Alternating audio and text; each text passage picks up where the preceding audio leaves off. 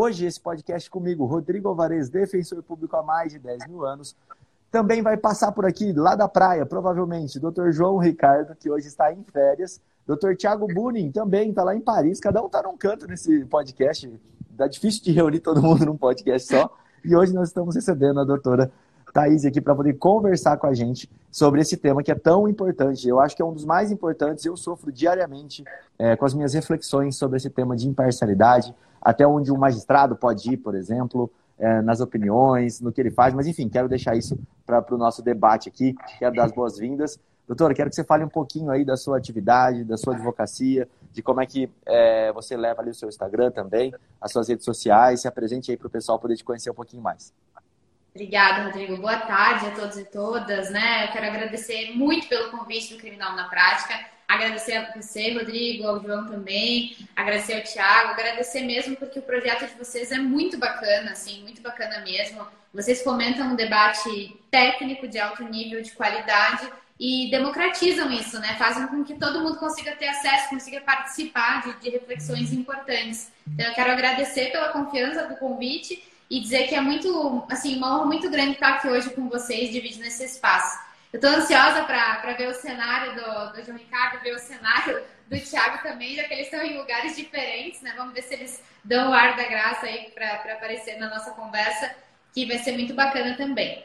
Bom, é, meu nome é Thaís Matarassai, como você já me apresentou aqui, para quem não me conhece, eu é, sou advogada criminalista, é, acho que isso resume muito já essa, essa parte de currículo, eu gosto de, de, me apresentar assim porque é o que eu faço, é o que eu amo fazer e, e é, o meu, é o meu ofício, a minha lida diária. Então, todos os dias é, eu me dedico, eu me entrego à advocacia. Eu sou professora também universitária, é, mas sou uma, uma advogada que dá aula. Eu gosto de, de, de, de falar assim porque eu levo muito da minha experiência prática, né?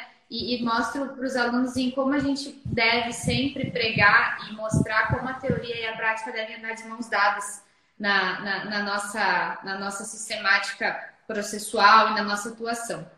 Então, eu advogo na área criminal e me dedico ao estudo das ciências criminais também, né? Tanto que gosto muito da sala de aula, fiz meu mestrado nas ciências criminais e me dedico a estudar a questão da imparcialidade.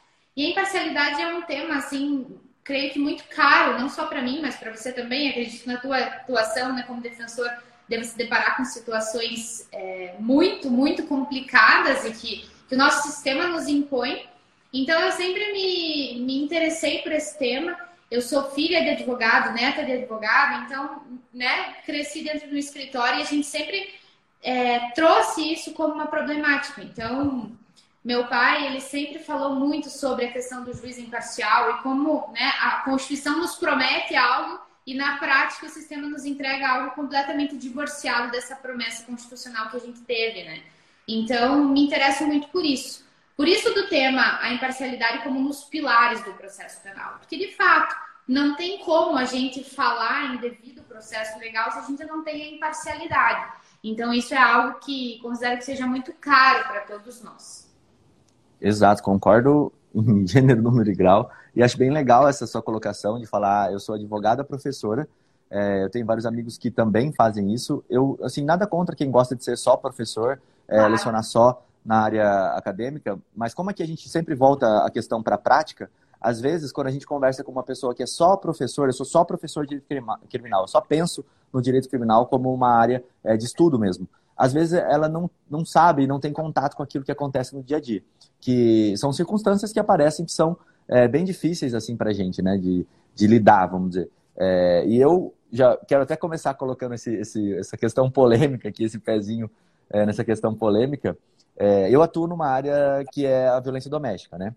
E a área da violência doméstica, ela se confunde, ela se entrelaça muito com os movimentos é, feministas, com os movimentos sociais, é, que estão muito presentes, ele tem que ser assim também, mas que hoje em dia, que o que eu vejo, eu até queria saber sua, sua opinião. É, as juízas que trabalham comigo, elas não só fazem parte desses movimentos, mas como elas, é, às vezes, encabeçam várias dessas iniciativas. Então, olha, eu vou fazer um processo de escutar as vítimas de violência doméstica, eu vou fazer um processo de levantar uma bandeira contra a violência doméstica. É, e, no fundo, me parece que, às vezes, isso possa não gerar a imparcialidade que eu preciso do juízo no momento de analisar uma questão. Longe de falar que as juízes que eu trabalho são é, parciais no, no, na hora da decisão delas. Mas é que eu vejo assim, é, é, uma crescente muito visível da juíza quando ela não é, é da violência doméstica, eu falo juíza porque são as que eu trabalho, é, e depois quando ela começa a trabalhar, os homens também, tá? O início deles na violência doméstica, o continuar deles na violência doméstica e o final deles na violência doméstica é muito engraçado. Eu passei por várias experiências diferentes e como isso vai mudando. Então, no começo é, é, é uma forma errada, que é como não deveria ser, que é isso aqui é baboseira, é, que coisa sem sentido, não era para estar tá esse processo aqui.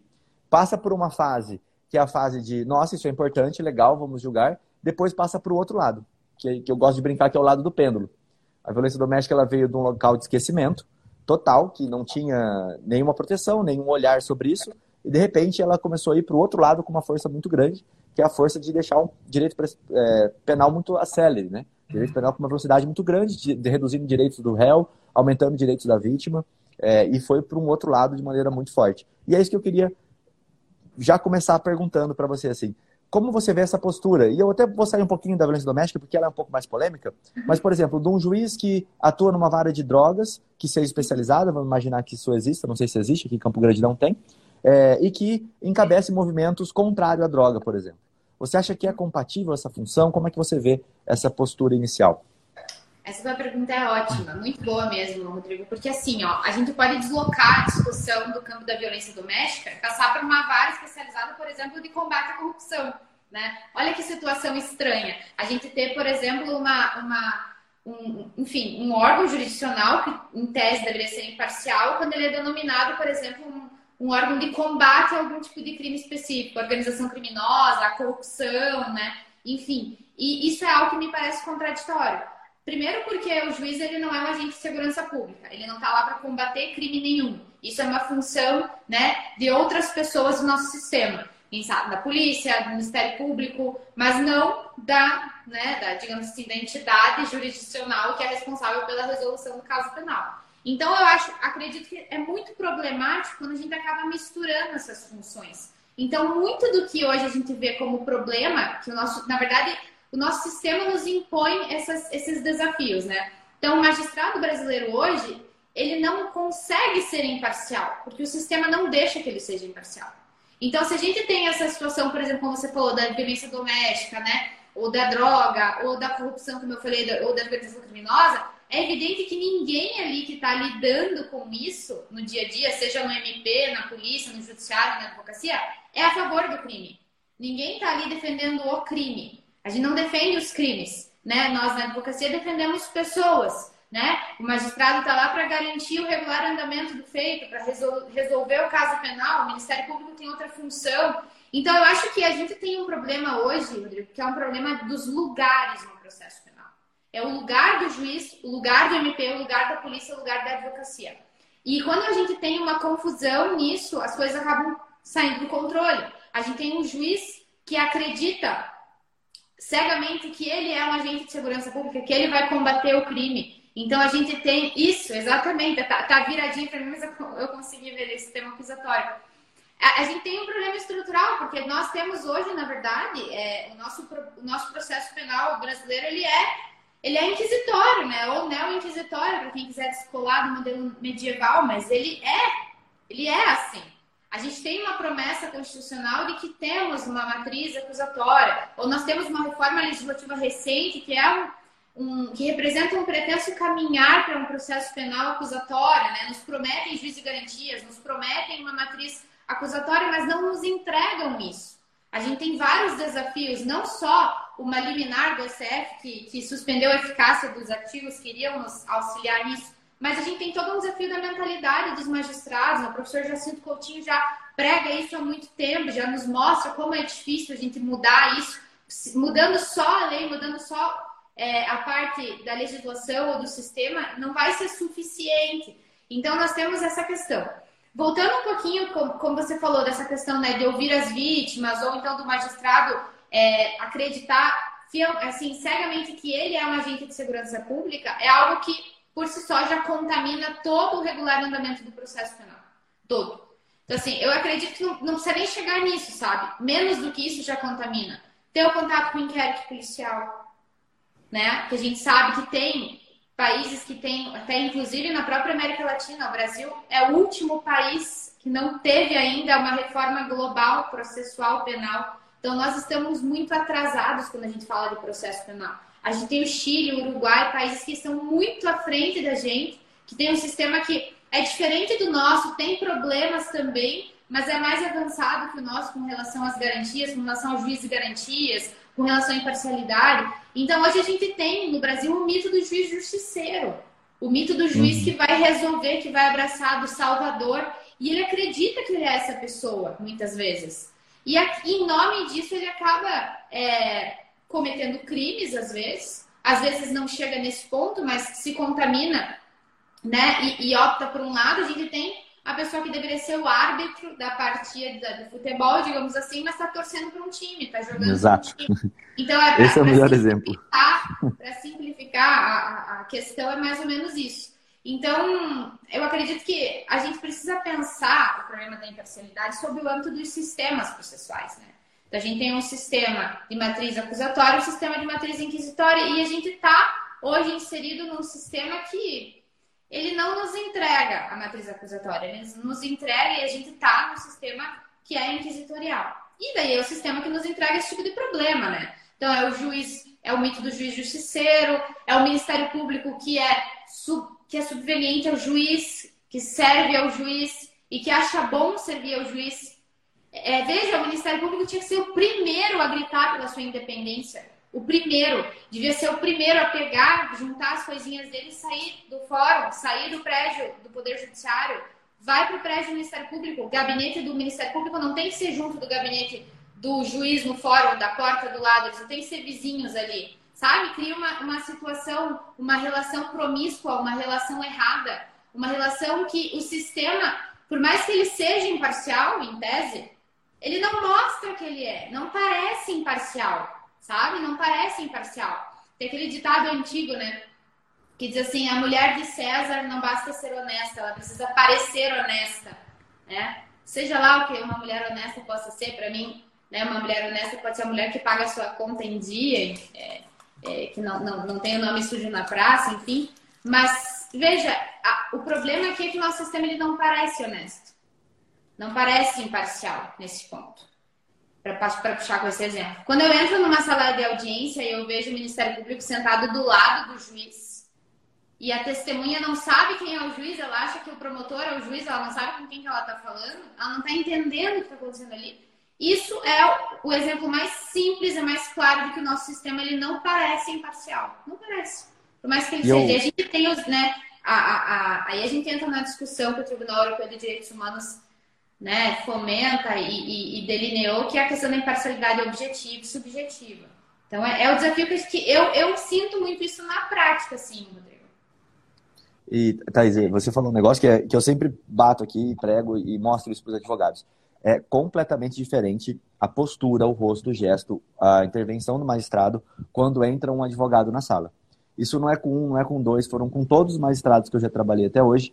Quando entra o advogado na sala, a postura do magistrado ele muda. O magistrado que às vezes está relaxado, que está brincando, que está é, tá ali com o defensor e com o promotor que ele conhece do dia a dia, quando entra o advogado, a postura dele é mais séria. É uma postura de esperar um ataque, de não saber o que vai vir dali.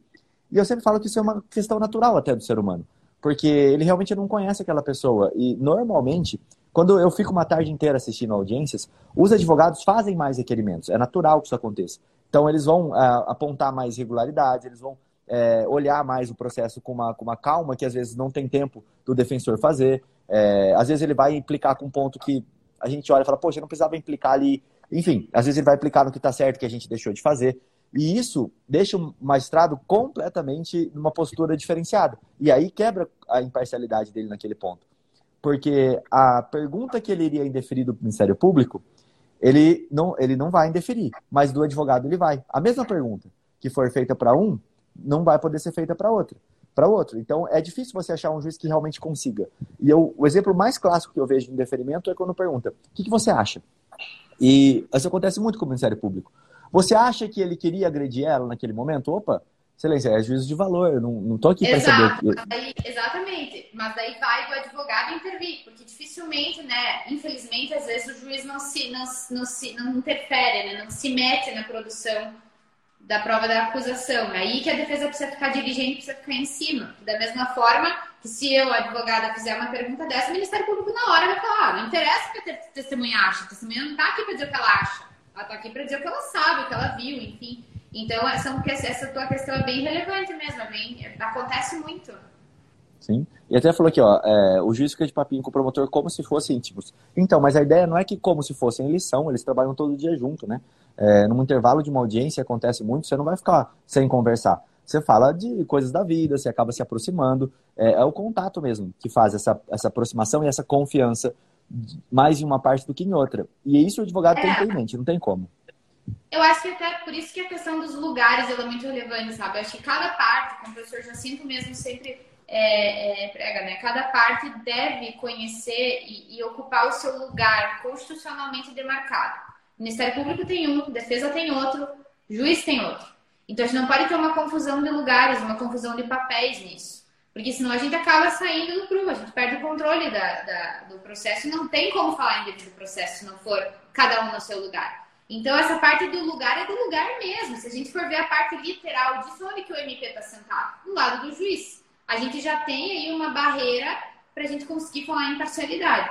E se a gente observar o, o, os gabinetes, né? Tem alguns estados, alguns municípios que o gabinete do Ministério Público fica dentro do fórum, fica junto do Poder Judiciário. E isso também é algo que influencia, né? Se a gente tivesse é, uma paridade, uma imparcialidade que, que, fosse, que fosse objetiva nesse ponto de mostrar que o sistema parece imparcial, que ele passa a confiança que a população precisa que ele passe, o Ministério Público não iria estar sentado ao lado do juiz. Ele iria chegar no fórum para audiência no mesmo horário que o advogado também chega, iria sentar na mesa ao lado do advogado, da mesma forma como é um sistema adversarial, um sistema acusatório, um sistema de partes, em que o magistrado ele ocupa uma função de espectador. Ele não é um ator, ele não é um juiz ator. E no Brasil a gente tem o juiz ator, a gente não tem o juiz espectador. A gente tem o juiz que quer produzir provas, tem o juiz que acha que, é, que é combater, vai combater crime, que é agente de segurança pública. A gente, o juiz,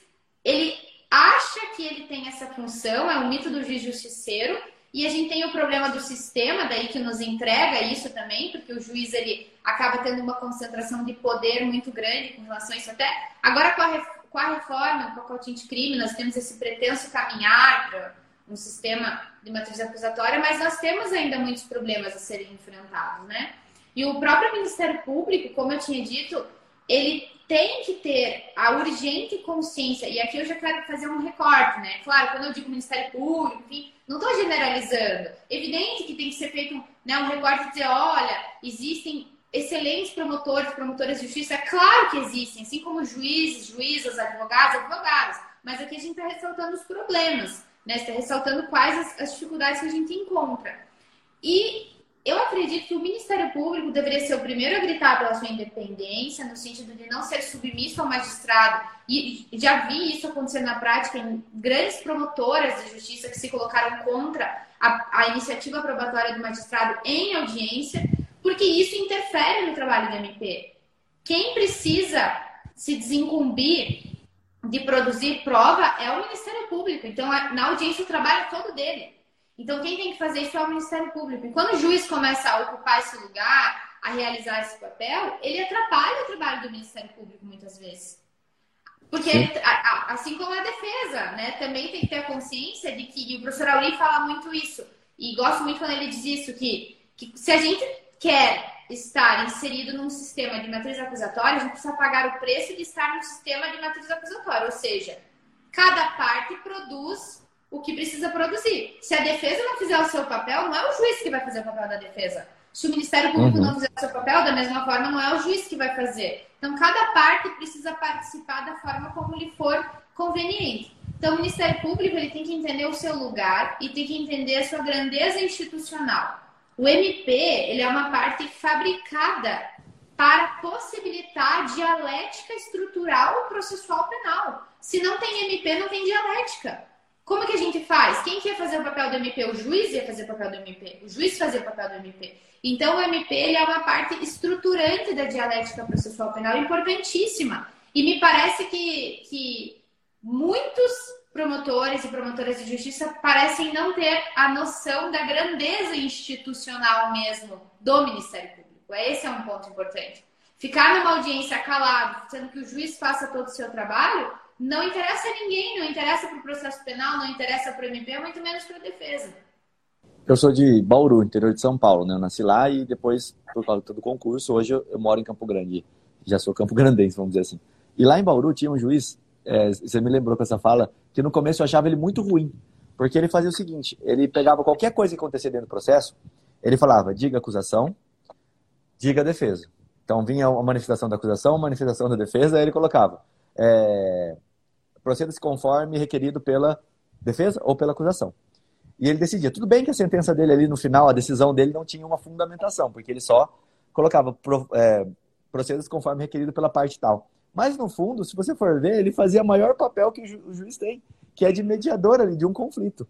Então, as partes apresentam para ele a prova, eu faço o requerimento, a outra parte fala, e ele fala, olha, é, é, quem ganhou é o A ou o B. E todo o processo deveria ser assim, né? Acho que isso é estranho o juiz poder, é, olha, essa testemunha vai ser ouvida pelo juízo.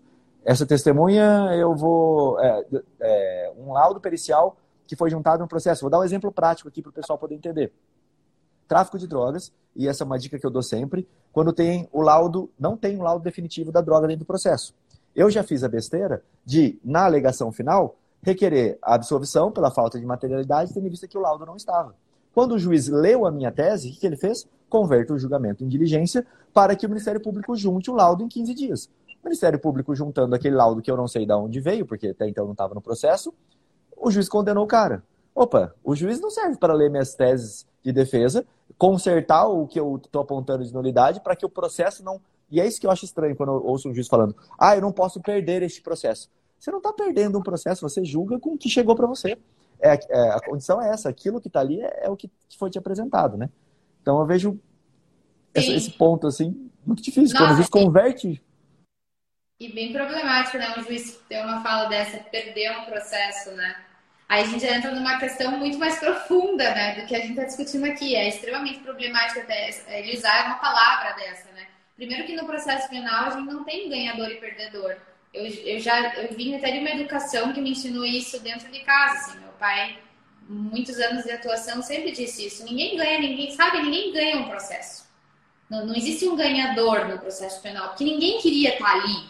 As partes, ninguém quer participar dessa cerimônia fúnebre da justiça, ninguém quer participar de uma audiência, ninguém quer participar de um júri. As pessoas são arrastadas para isso, sabe? Ninguém quer estar ali. Então é estranho a gente ver uma, uma, né, uma das partes dizendo que saiu vitoriosa de uma audiência. Evidente que a gente comemora resultados na advocacia, né? Ou no Ministério Público, independente do lado que a gente esteja, a gente comemora é, as nossas pequenas, é, os nossos pequenos êxitos, né? Quando a gente tem um resultado positivo. Mas a gente precisa ter a noção de que nós estamos tratando de algo que é muito maior. São vidas de pessoas que estão em jogo, são liberdades que estão em jogo, são famílias destruídas. Sabe? Ninguém sai isento de um processo penal. Alguém perdeu muito para estar ali, seja a família da vítima, seja a família da ré, do réu, enfim. Então, o processo penal ele sempre está lidando com perdedores, né? Perdedores dos dois lados. Uma família está perdendo a liberdade, né? Ou a outra né, teve alguém que perdeu a vida, enfim. Então a gente tem que, tem que pensar muito nisso antes de sair falando que ganhou um processo. Um... Imagine a, a, a, grande problemática de um juiz falar que ganhou um processo, né? Ele está lutando contra o quê? Né? Ele tinha que ocupar o lugar dele e assistir as partes produzirem as provas. E quem atingir melhor o objetivo de convencê-lo que vá ter um resultado melhor naquela demanda, né? Então o juiz ele vai resolver o caso penal do ponto de vista do espectador. Ele vai observar as partes produzir, produzirem as provas, enfim, e ele que vai resolver. Então ele tem que ser isento. É a mesma coisa que um árbitro, né, de uma partida de futebol dizer, puxa, ganhei hoje, mas ganhou o quê, né? Tava torcendo para algum time, você não podia estar torcendo, você tem que ser isento, tem que ser é, imparcial. Então é evidente que a gente não pode tratar da imparcialidade como uma, uma sob o ponto de vista do, do viés da neutralidade, porque seria até ingênuo, né, do ponto de vista até de questões de estudos de psicanálise, a gente falar que as pessoas podem ser neutras. É evidente que ninguém é neutro. Nós somos as, as somatórias, né, dos acontecimentos pretéritos das nossas vidas. Então, assim, nós somos traumas, somos experiências. Então, é evidente que ninguém consegue ser neutro, mas o magistrado ele precisa ter é, condições mínimas para conseguir ser imparcial. E eu acredito que o nosso sistema não entrega essas condições mínimas de imparcialidade. Esse é o problema. Seja do ponto de vista estrutural mesmo, do MP sentar ao lado do juiz, do juiz ter uma atividade, uma iniciativa probatória, né, que não deveria ter, deveria ser nula. O Ministério Público tem que ter esse trabalho. Ou então, quando o Ministério Público está é, é tá desempenhando a sua função, o juiz acaba, de uma forma muito clara nos autos e, e, e na sua postura em audiência, optando por um lado, pelo lado da acusação ou pelo lado da defesa, mas nós sabemos que na prática muito mais isso acontece para o lado da acusação. É, talvez seja por, como resultado dessa contaminação que ele sofre no processo. Né? Ele tem contato direto com a, a investigação preliminar, ele atua na fase preliminar. E o problema não é nem ele atuar, porque de fato, né, evidente, na fase de investigação precisa de atuação jurisdicional para deferir, deferir diligência, né? Atividade policial, o Ministério Público vai precisar de um deferimento do, do juiz ou de uma pronta atuação. Só que não seja o juiz que vai julgar a causa, né? Tem que ser outro, porque senão não faz sentido. O juiz está lá atuando na fase de, de, de, de inquérito tendo contato com toda uma investigação preliminar, atuando, deferindo diligência, deferindo busca e apreensão, deferindo prisão, prorrogando interceptação, sendo que não tem defesa nessa fase. Não tem a contraditório, não tem a tua defesa. A defesa sempre vai chegar atrasada. Dizem, né, na, nas salas de aula, ah, o contraditório ele é diferido, ele acontece depois. Gente, não vai acontecer depois. A defesa está atrasada, ela já chega perdendo nesse ponto. Então, é desigual então, quando a gente vê o um inquérito policial, né, ou então a denúncia que o magistrado recebe no seu gabinete, essa denúncia ela vem com toda a carga do inquérito. E aquele juiz ele já está sobrecarregado também por ter atuado ali. Por isso da necessidade do juiz de garantias. O juiz de garantias ele vem, né, como um, um, um mecanismo muito importante para conseguir garantir a imparcialidade jurisdicional. Porque senão a gente exige demais do magistrado. O sistema já não deixa ele ser imparcial. Temos um problema de estrutura, temos um problema de processo. E nós temos um problema que é o problema do desafio até cognitivo, porque o juiz ele sabe demais do processo penal brasileiro. Ele sabe demais, ele já chega na audiência conhecendo o caso. Ele já sabe o que aconteceu no inquérito, ele já sabe quem foi preso, por que, que ficou preso, por que, que teve a interceptação, por que, que teve ação controlada, ele já sabe tudo. Ele vai estar na audiência já, né, contaminado com essas questões para fazer a audiência, já está sabendo. Então, ele vai ouvir o, a testemunha de defesa diferente daquilo, de como ele vai ver a testemunha de acusação. Então, é uma questão aqui cognitiva, é um desafio muito grande. E olha que interessante, você falando me lembrou de um caso. Vou deixar como se fosse baseado em fatos reais, tá? Mas eu já até apresentei aqui a peça numa das aulas que eu fiz, então, e inclusive subi para o tribunal com recurso, então eu posso falar, só não vou falar o nome do santo. O, eu trabalhei com um juiz que ele era extremamente preconceituoso relacionado à, religião. Então, assim, ele era preconceituoso porque o que minha religião me impôs é a verdade absoluta. Ao nível de ele, um dia em audiência, me revelar que ele não gostava de pessoas que tinham tatuagem de dragão. Porque na Bíblia foi revelado para ele que o dragão era o cuidador da porta do inferno, enfim, e que a pessoa que tatuava um dragão no corpo ela tinha esse, esse viés. Até aí, tudo bem, a tua convicção, a tua religião, é, você pode acreditar no que você quiser sem problema algum. Acontece que em um processo específico, um réu ele tinha, não era nenhum dragão, era uma carranca, assim, era uma, tipo aquelas caras indianas que eles fazem para espantar os maus espíritos, é, e ele tinha tatuado nas costas dele inteira, era uma tatuagem gigante. E normalmente esse magistrado deixava que, que eu conversasse com o réu na sala dele. Eu pedia, posso conversar reservado? Ele falava, pode, vai na minha sala. Eu ia na sala dele e conversava. Esse réu ele já não deixou o réu entrar na sala dele. Ele falou, não, não, todo mundo sai da sala de audiência, você fica aqui e fala na sala de audiência. Então todo mundo saiu da sala de audiência, conversei com ele. E durante, e aí foi piorando, né? Durante a instrução, é, no interrogatório do réu, ele começou a perguntar o que, que é isso que você tem nas suas costas, tatuagem? É, e aí ele começou a falar, ah, é uma carranca, tal, não sei o que. Começou a explicar o significado. E ele falava assim, é, você acredita no Deus deles, né? Isso tá, tá na estenotipia. Então, não era gravado ainda, mas está na estenotipia. Ele brigando com o réu, falando, você acredita no Deus deles, né? Você, você não acredita no, no em Deus e tal. E, e começou a, tipo, uma discussão de religião, no fundo. E óbvio que esse cara foi condenado no final do processo. Não havia a menor dúvida de que ele seria condenado. E o recurso foi justamente no sentido de falar, olha, o tribunal é, é tem uma suspeição do magistrado aqui, não tem como, ele deixou o lado ah, dele religioso se manifestar dentro do processo. Só que no final das contas, o tribunal ele não aceita esse tipo de coisa. Ele fala, ele finge que não vê. Ele fala, nossa, olha, não foi. E tava expresso lá o cara falando que tatuagem, e brigando a tatuagem, falando de Deus dentro do, do, do inquérito. O que não deveria, dentro do inquérito, não, dentro do interrogatório, que não deveria estar. Então, às vezes, esse foi esse caso me lembrei, porque até a Aline, que comentou aqui, uma seguidora nossa, que a gente poderia falar um pouco sobre os preconceitos, né? De couro, os preconceitos de tatuagem. E nesse caso, ele tinha muito preconceito. A tatuagem já era um ponto.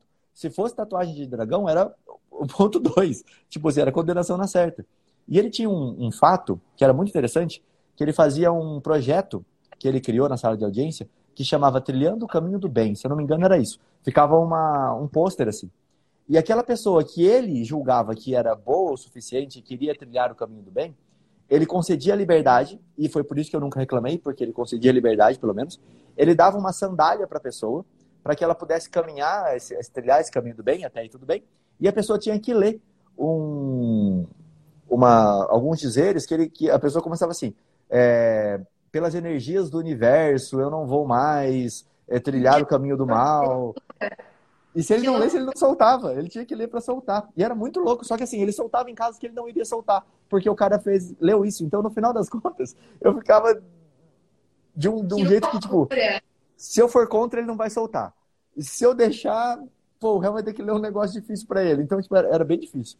E ele parou depois de um, de um tempo, né? Com isso. Mas, enfim, são exemplos que eu já vi essa história que você trouxe é totalmente absurda, assim, né? Do ponto de vista técnico, o magistrado nunca poderia obrigar, né, ou impor ao, a pessoa que está investigada, o preso, enfim, que né, lesse alguns dizeres, que fosse trilhar o caminho do bem, cada um trilha o caminho que quiser. Evidente que tem uma boa intenção, todo mundo está cheio de boas intenções, né?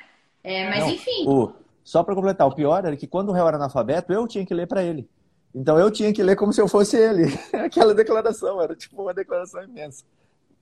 Nossa, que loucura! Não, não tem, assim, não tem como a gente morrer de tédio no Brasil, né? Não dá.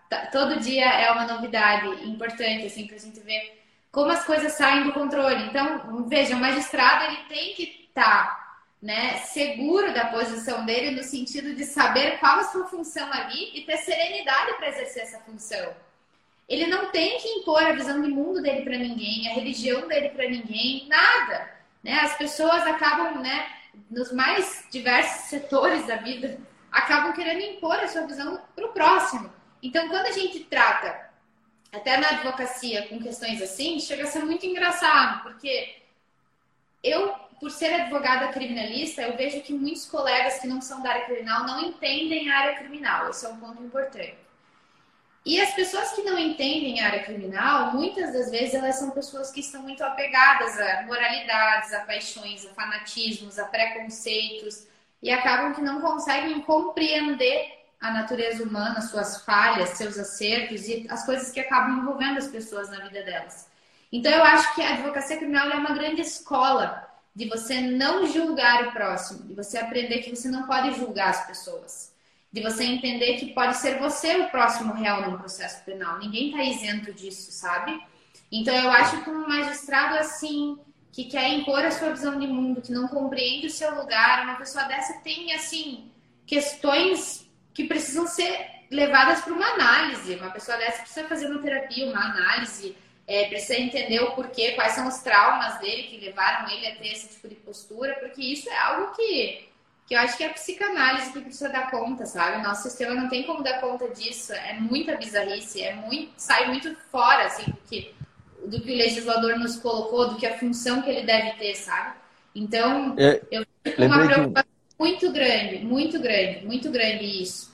Vejo com uma preocupação muito grande a questão é, do racismo estrutural no nosso judiciário, sabe? Isso é muito nítido. Nesse caso que você apontou da questão da tatuagem, esse juiz ele está completamente, né?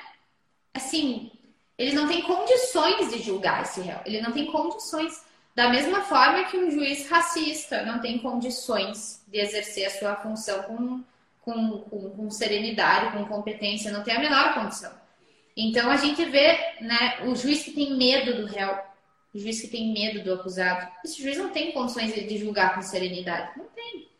Então, é, é, são questões assim que devem ser observadas na prática. E a, o nosso problema também processual, o nosso desafio é que a gente não tem né, uma, uma especificação clara das questões de, de, de, suspeição no nosso Código de Processo Penal, que não, essas condições não dão conta de tudo.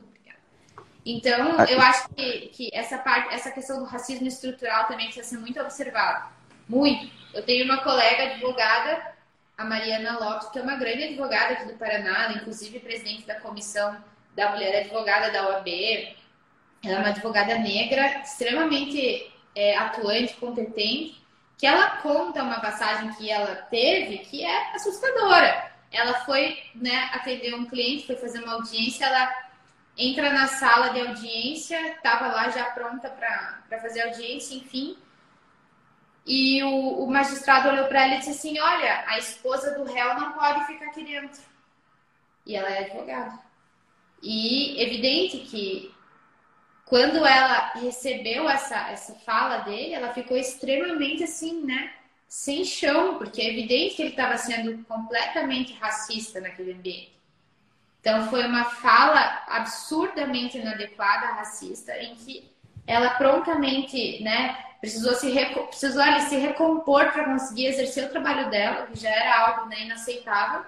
E daí a gente pensa o seguinte, ela, ela, ela quando ela me contou isso, e ela sempre conta isso, que é muito absurdo, ela falou assim, ela falou assim para mim, poxa, mas eu tava vestida de advogada, eu tava arrumada. Aí, né, a gente vê assim, como a pessoa. Eu falei, mas meu Deus, Mari, não, não, você não tinha que nem, sabe, não nem que pensar nisso, sabe? É um, um absurdo a fala dele por vários motivos, né? O último deles seria por você, né? Ah, se você estivesse ou não arrumado como advogada, imagina. Então, é, a gente acaba, né, se deparando com questões extremamente delicadas e assustadoras na prática. Eu lembrei de um ponto também, é, agora sai, vou, vou, fazer o contraponto aqui, né? É, eu vejo que as, as, as juízas que eu trabalho, elas são bem é, rígidas com os réus, normalmente, né? É, e com a maioria dos homens que vão depor lá. Mas por que isso acontece? Isso é, é fato, que eu já vi por mais de uma vez. O, a pessoa, quando ela entra para depor, não só o homem, tá? O homem como a mulher também. É, se quando estava eu na sala como homem, uma juíza e uma promotora, eles viram para mim como se eu fosse juiz direto. Eles já olham para mim como se eu fosse juiz. Eles já perguntam se eu sou o juiz. Por quê? Porque eu sou a figura masculina ali. Isso também é, é muito triste. Então você percebe que do outro lado, a juíza, em determinados momentos, ela tem que se impor. Porque o cara não vai deixar ela falar. Ele vai comer as palavras em cima do que ela está falando. E por mais que isso possa ter acontecido com o homem também, possa acontecer na minha fala, é, com a mulher isso vai soar muito pior. Isso vai parecer que ele tá, não está querendo deixar ela falar, que ele está querendo interromper a todo momento. E principalmente quando eles perguntam isso em sala de audiência, é extremamente constrangedor. É, doutora, é com você que eu falo? Tal? Você fala assim, não, sou o juiz, juiz é ela, você vai falar com ela. É, e mesmo ela estando numa posição na sala. Então isso que é difícil. Mesmo toda a simbologia que você coloca por trás. É... E aí eu tenho uma passagem comigo também, que é só para fazer um contraponto. Eu comecei na defensoria, eu tinha 23 anos. E quando eu recebi os assistidos para atender, por mais que eu estivesse de terno, gravata, todo certinho, sentado na mesa maior da sala, as pessoas iam falar com o meu assistente que estava na sala, porque ele era bem mais velho. E quando a pessoa saía, ele dava risada. Ele falava: Ô chefe, você tem que falar que você é o defensor. Eu falava: Claro que não. Se ela se sente mais à vontade de ser atendida por você, ela que vai ser atendida por você. Eu tô aqui junto, qualquer coisa eu atendo também, mas vai lá, vamos tocando assim. E era muito nítido, as pessoas não iam falar comigo porque eu era novo. Elas iam falar com o assistente porque ele, ele tinha uma cara de mais velho. Então, esses preconceitos, ela, eles vão existir a todo momento, né? É bem difícil. E aí você junta a imparcialidade com preconceito. É, essa questão do desafio, né, da idade, essa questão quando a pessoa não aparenta ter muita idade também é bem visível, né? Seja para todas as áreas, acredito que para, né, polícia, Ministério Público, juízes, advogados, quando a pessoa aparenta ter uma idade enfim, aparenta ter uma certa inexperiência pela sua aparência, né, que é o que passa por isso do preconceito, acaba tendo esses desafios. Mas é com certeza, assim, muito maior e, e, e mais evidente esse tipo de preconceito para, algumas questões de pessoas que são envolvidas numa situação de vulnerabilidade, né? Então, quando a gente fala dessas questões é importante que eu diga aqui e faça um recorte enorme, né, da questão do meu privilégio, porque eu sou uma advogada branca, uma mulher que tem é, uma estrutura familiar que me possibilitou ter acesso a uma educação de qualidade. Eu tenho, né, já um escritório de advocacia que já estava estruturado, tenho família, meu pai, meu avô são advogados, minhas irmãs, enfim. Então, eu venho de uma situação de privilégio que precisa ser exposta precisa ser demonstrada. E mesmo assim eu enfrento dificuldades. Então vocês imaginem as pessoas que estão, né, numa outra realidade. E aqui a gente, claro, não tem a menor capacidade de expor com, com competência a questão das dificuldades das mulheres negras, por exemplo. Que a gente tem tanto a questão do recorte de gênero quanto a questão da raça também, que são duas é, frentes diferentes que acabam sendo muito é, violentadas no exercício profissional. Então, né, como você falou do exemplo das magistra da magistrada, da promotora, que né, a, na sala de audiência não conseguem, muitas das vezes, serem enxergadas pelo réu como a autoridade no local, né? Ou a juíza que está ali, ou a delegada que está, enfim, né, é, presidindo o inquérito, enfrenta isso no dia a dia justamente por essa questão daí do machismo estrutural. Ah, eu quero falar quem que é o quem que é o juiz aqui, quem que é o delegado aqui, quem que é o advogado da sala, né? Então isso é muito muito comum, isso é muito comum e, e, e eu acho que é aí que a diferença faz da postura que precisa fazer frente a esse tipo de, de abordagem. Só que é difícil, vai ter, vai, vão ter dias em que eu não vou conseguir fazer frente a isso, assim como as minhas colegas também não vão, porque a gente cansa de estar. Tá, parece que todos os dias a gente tem que estar tá desviando desses obstáculos, sabe?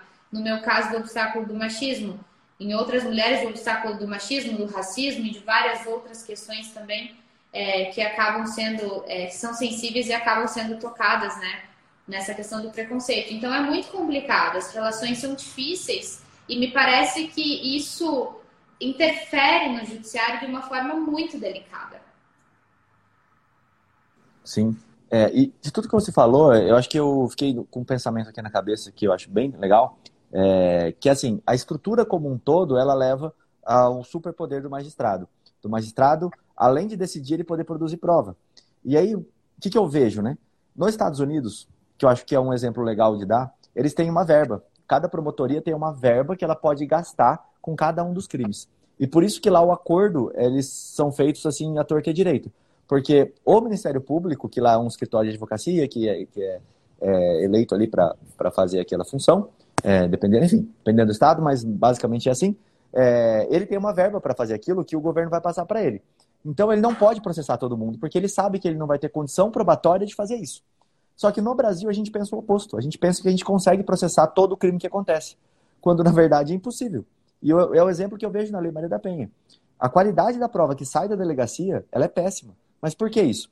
Porque é muito processo, é muito. Assim, é uma quantidade absurda de inquéritos. Não dá tempo dela investigar todos aqueles fatos que entram ali na delegacia todos os dias.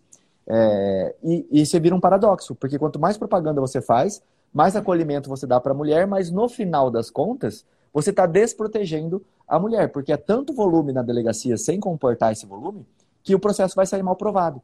E aí vai ficar um jogo de tentar arrumar o processo durante a instrução. Do juiz tentar auxiliar na, no, no andar do processo. Um exemplo clássico, um crime de ameaça em que a vítima já respondeu para o Ministério Público que não teve medo daquela situação, o que geraria uma absolvição. O juiz complementa a pergunta dizendo, depois que eu já perguntei, olha, fulano de tal, eu tenho uma pergunta, a senhora falou que não teve medo da ameaça, mas eu queria saber como que é esse não teve medo da ameaça. E aí você vai perguntando, não, tá, mas ele falou que ia te matar, você não teve medo de morrer nesse momento? Ah, não, isso eu tive. Tipo, aí a pessoa já muda, porque ela entende de uma outra forma. E tudo que estava pronto, o juiz acabou de, de derrubar ali. Isso é difícil. Porque, pô, era o promotor que devia ter feito isso. Tudo bem se o promotor fizesse. Agora, ele já parou, ele já estava satisfeito com a prova dele e você deu continuidade. Então eu vejo assim, que isso que você falou é muito interessante, que esse problema estrutural como um todo, né? A falta de verba da polícia, a má estruturação, poucas, poucos delegados, poucos funcionários. Você vai numa delegacia, tem um escrivão que tem que cuidar ao mesmo tempo da cela, que tem vários presos, e fazer diligência no inquérito. A prova não vai ser bem feita. E aí eu estou fazendo essa reflexão faz muito tempo. Eu acho que advogado e advogada criminalista são é, muito importantes para a vítima. Eu não acho, e venho falando isso há três lives, que o processo penal ainda está pronto para ser um processo penal da vítima. Eu acho que primeiro a gente tem que ter mais garantias, a gente tem que é, conseguir não ter tantas condenações injustas para isso, mas eu acho que o advogado tem que ter esse papel de protetor da vítima também, de atuar como assistente de acusação, de atuar como uma pessoa que faz provas, que levanta, ele sim que conserta o processo que às vezes veio mal provado. E a gente tem uma capacidade imensa e é um nicho muito legal de se atuar, é, dessa possibilidade acusatória. É, eu alguns processos como assistente de acusação, acho que é uma missão muito nobre, muitíssimo nobre, não tem problema algum de atuar ao lado do Ministério Público. E, e claro, é, é uma das nossas tarefas, né? Não, não há problema algum nisso. Só que eu acredito que às vezes a gente deposita muita coisa no processo penal, sabe? O processo penal ele não consegue entregar tudo que a população deposita nele. Então se cria uma, uma situação de uma expectativa muito grande que deposita no processo penal. O processo penal não entrega nada, ele vai entregar, na verdade, dor, sofrimento, né? A gente vai reenvolver uma matéria, um trauma que aconteceu. Então, para a vítima também é, é, muito complicado porque ela não tem um, um, um, lugar definido, um acolhimento necessário dentro desse, desse panorama todo. Então, é muito complicado. Então, eu acredito que a gente tem que ter muita delicadeza quando a gente trabalha, seja qual lado que a gente esteja seja lado da polícia, do MP, da advocacia, da assistência de acusação, da defesa, o próprio magistrado, porque a gente não pode perder, sabe, Rodrigo? Eu acredito que a gente não pode perder a noção de que a gente precisa ter um. Antes de ter uma formação técnica, a gente tem que ter uma formação humanista. A gente está lidando com situações muito difíceis na vida das pessoas. Por isso que eu disse no começo que Ninguém quer estar no processo criminal, ninguém quer precisar de um advogado criminalista, ninguém quer precisar procurar um, uma delegacia da mulher, ou, né, enfim, ou o Ministério Público, ninguém quer precisar disso. As pessoas são arrastadas para isso. Então a gente precisa ter essa noção de, de, de que está lidando com desgraças humanas, né? Eu me sinto na administração da desgraça, assim, na minha, na minha lida profissional, administrando isso. E as pessoas às vezes acabam querendo ter um protagonismo, né? A gente vê tanto da advocacia, tanto do MP quanto do judiciário, né? Quer ter um protagonismo na causa, quer falar, quer mostrar. E, poxa, às vezes você está, às vezes, explorando, muitas das vezes, explorando a desgraça alheia fazendo isso. Sabe? Isso é muito triste de se enxergar, mas acontece. Exato, e é a função também de psicólogo ali no final das contas. Exato. E mesmo a gente não tendo a formação, vai cair na gente, né? Eu fui a última pessoa que sobrou para o cara vir contar a história, ou para a mulher vir é, buscar um, um, auxílio, e claro que aquilo tem um valor emocional junto, né?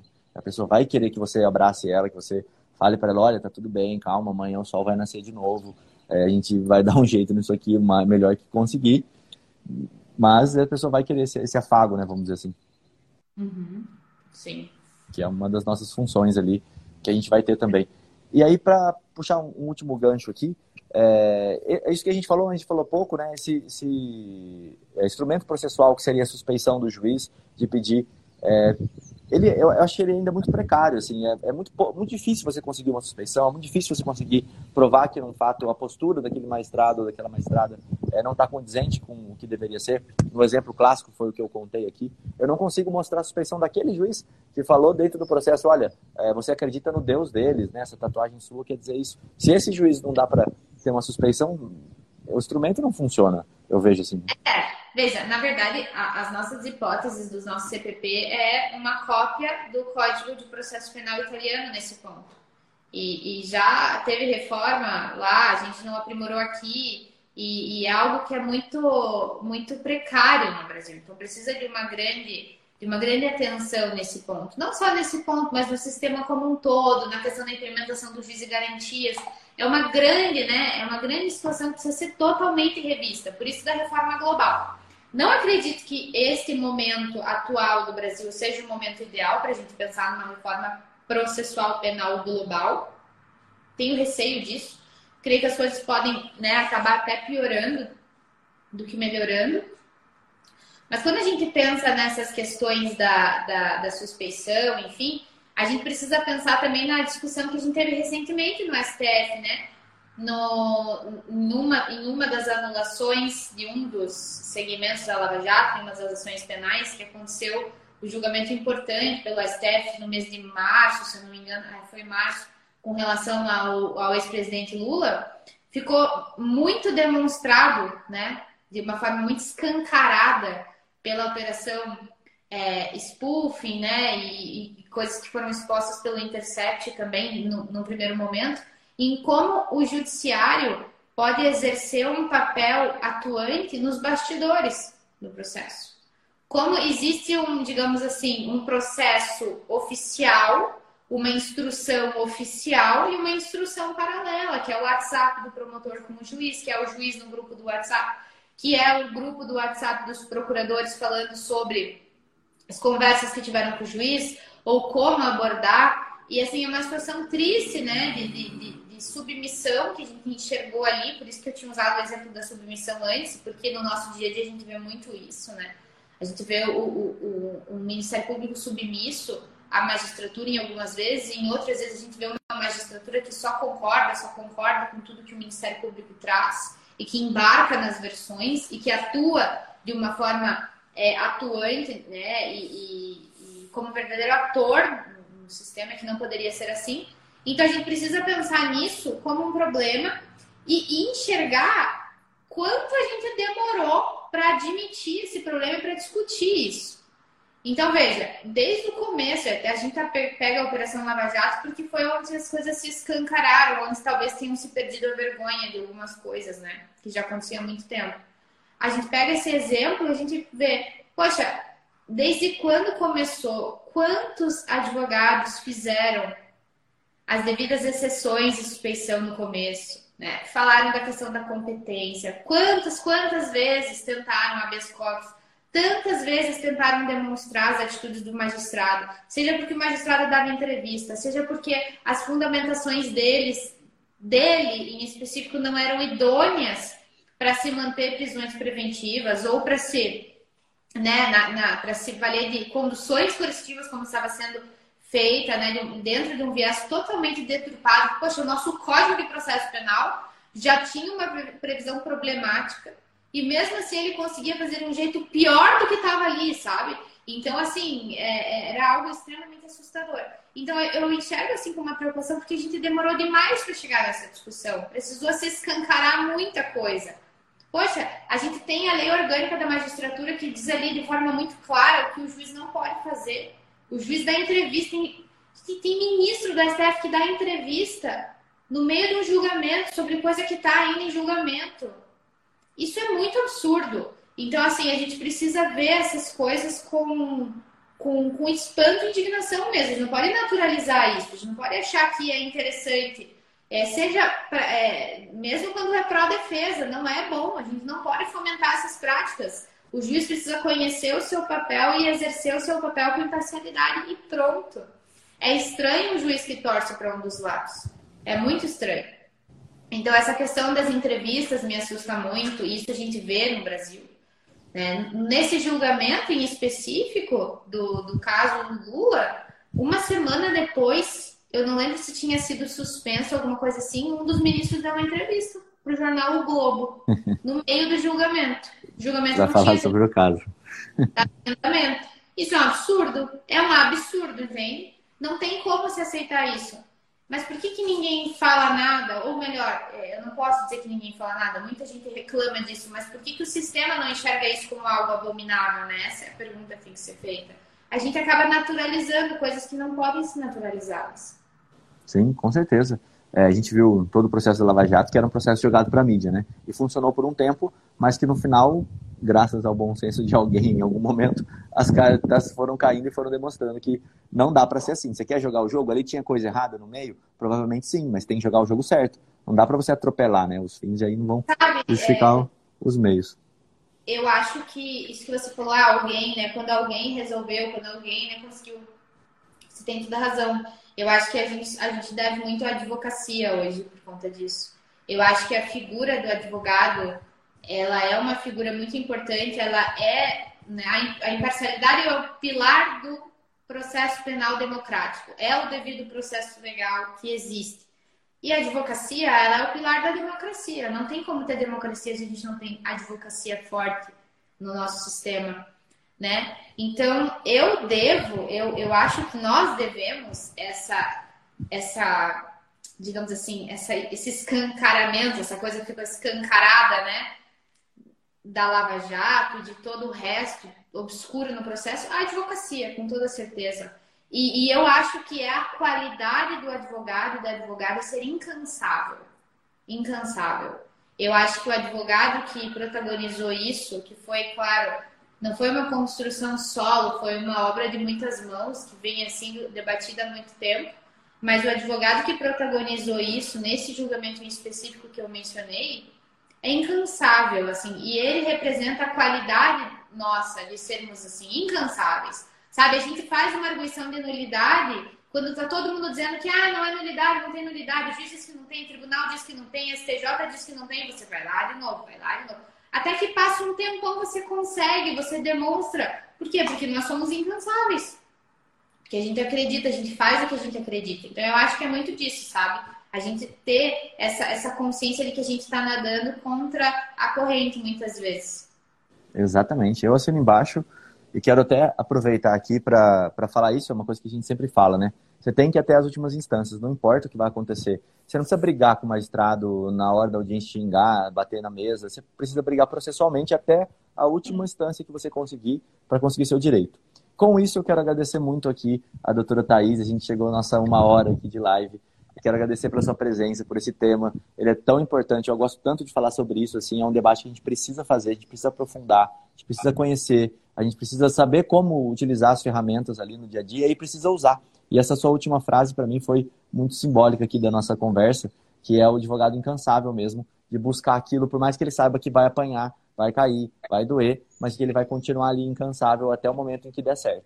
E no final ele vai falar, poxa, olha, valeu a pena, é, pelo menos nesse processo valeu a pena, ou então no final em, em vários processos que ele advoga ali. Doutora, muito obrigado pela presença. Quem ainda não segue, eu deixei aqui embaixo marcado, ó, Thaís Matar Assad, tá? Tem o TH ali no Thaís.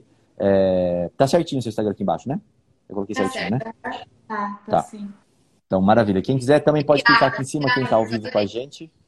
E eu vou deixar você com as considerações finais aí. Eu quero agradecer muito pelo convite, dizer que foi ótimo. É, deixar o meu agradecimento também ao Thiago, ao João Carlos, dizer que fiquei muito feliz pelo convite. O canal de vocês é muito bacana, é um, um momento da gente discutir, de levar um debate legal, né? Fazer uma interlocução com pessoas do Brasil todo de uma forma bem bacana e acessível. E dizer que eu fico à disposição de todos e todas e, e agradecer mesmo por esse convite tão especial. Obrigada. Show de bola, e com certeza vamos convidar depois para você voltar aqui para a gente poder falar de mais temas, poder aprofundar em outros temas legais e interessantes também.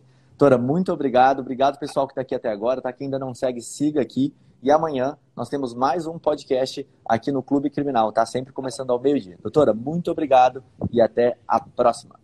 Obrigada. Tchau, tchau. Até. Tchau, tchau.